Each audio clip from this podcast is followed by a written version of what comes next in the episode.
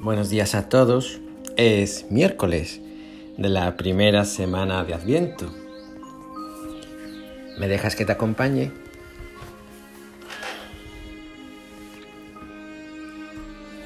Más de una vez José escucharía a Isaías. En su mente y en su corazón, como todos los que, que lo escucharan, brotaría esa esperanza.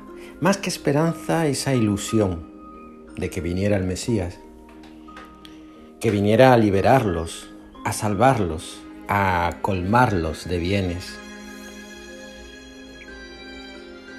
Hasta hasta entonces, o mejor dicho, después de ser escuchado a Isaías, los, judíos volvían a su hambruna, hambre de alimentos, de libertad y de esperanza.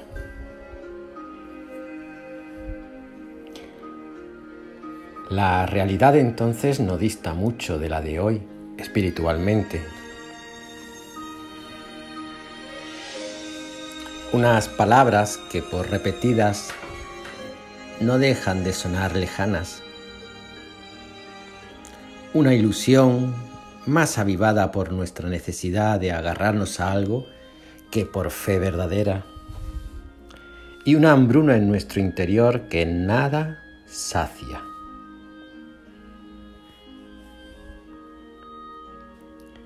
El Mesías el Dios con nosotros,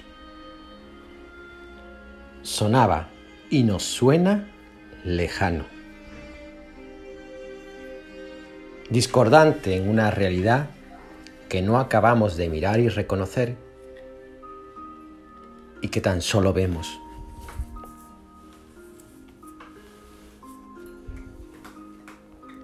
Quizás, más que quizás a buen seguro, José no era consciente de lo que iba a tener entre manos, de lo que tenía entre manos, de lo que crecía a su lado y bajo su protección. Y si fue consciente, ¿en qué momento lo fue? No lo sabremos y poco importa. Poco importa. José, desde y en la vida cotidiana, junto a María, fue alimentándose, sin saberlo quizás, de ese pan de Dios.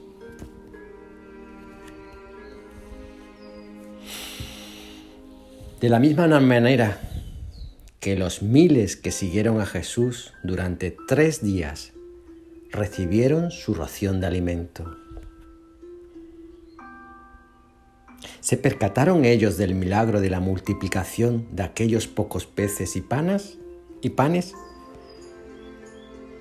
¿O tan solo, que no es poco, recibieron con gratitud y alegría ese alimento, dando por supuesto que ya los discípulos de Jesús lo tenían o lo habían comprado?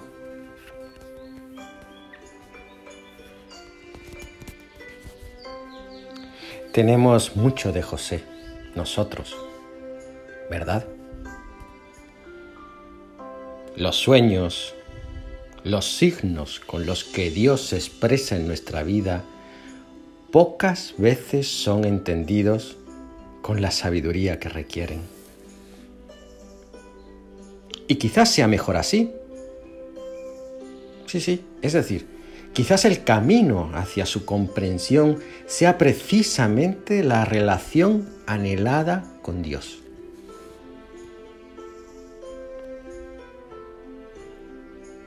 Quizás este hombre del pueblo no acabó de ver en el embarazo de María a Dios, pero sí rumió espiritualmente lo que le ocurría. De sus planes a lo que se estaba desarrollando en su vida, había un mundo.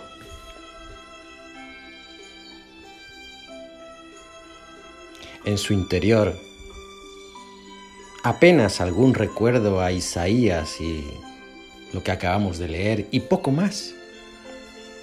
En su, en su exterior, todo un Dios envolviendo sus circunstancias con un mimo y una delicadeza extrema para no ser tan explícito y quizás regalar generosamente a la libertad del hombre la capacidad de caminar hacia una mirada clara, la del Dios con nosotros.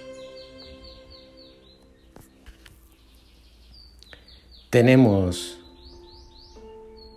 mucho de José, nosotros, ¿verdad?